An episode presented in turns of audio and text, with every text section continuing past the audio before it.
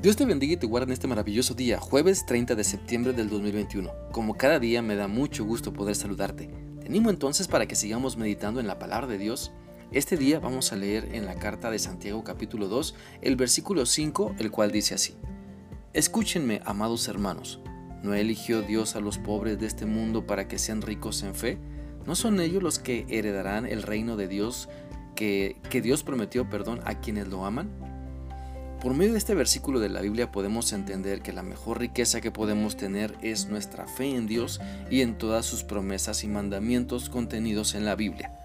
Por eso este versículo inicia con una petición de que escuchemos esta enseñanza, de que pensemos lo importante que es prestar atención a lo que Dios tiene que decirnos por medio de la Biblia. No cerremos nuestros oídos, ni nuestra mente, ni nuestro corazón a lo que Dios quiere que pongamos en práctica. Y lo que Dios quiere que aprendamos por medio de este pasaje es a poner nuestra fe en Él por encima de todo. Que nuestra fe que obedece sea más grande que nuestro anhelo por tener dinero. Que nuestra fe que se demuestra en amor al prójimo sea más grande que nuestro amor a los aplausos de vanidad. Que nuestra fe que se demuestra en un servicio haciendo lo correcto sea más grande que nuestra prepotencia por hacer las cosas de manera perversa la Biblia dice en 1 de Timoteo 6:10, porque todos los males comienzan cuando solo se piensa en el dinero.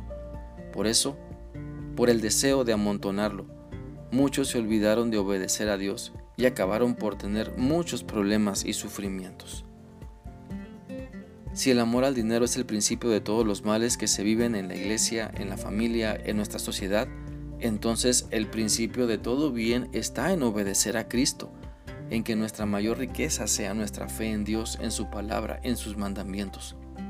Muchas personas viven cegadas por el materialismo y hasta dicen que aman a Dios y comparten las migajas con algunas personas favoritas, pero ese no es ni el amor que Dios nos enseña a practicar, ni el servicio que bendice la vida de otras personas, porque el poder corrompe.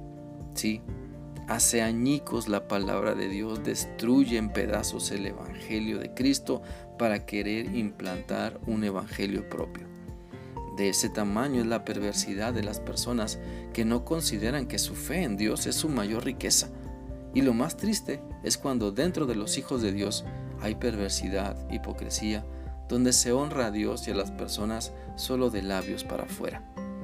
Recordemos entonces que la Biblia nos dice en este pasaje de Santiago 5.2 que si, si hemos puesto como nuestra mayor riqueza nuestra fe en Dios, entonces disfrutaremos la presencia del Señor y no fingiremos que no le escuchemos.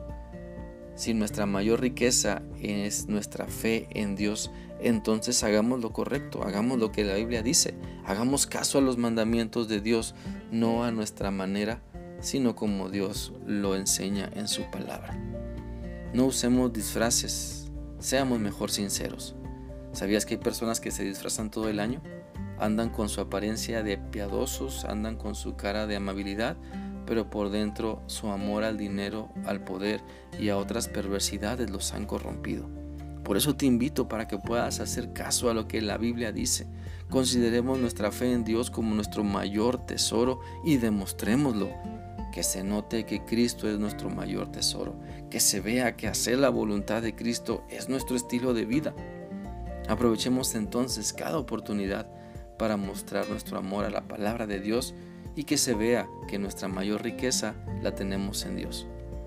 ¿Para qué desvivirnos entonces por acumular riquezas materiales? ¿Acaso la salvación está en la riqueza? Claro que no.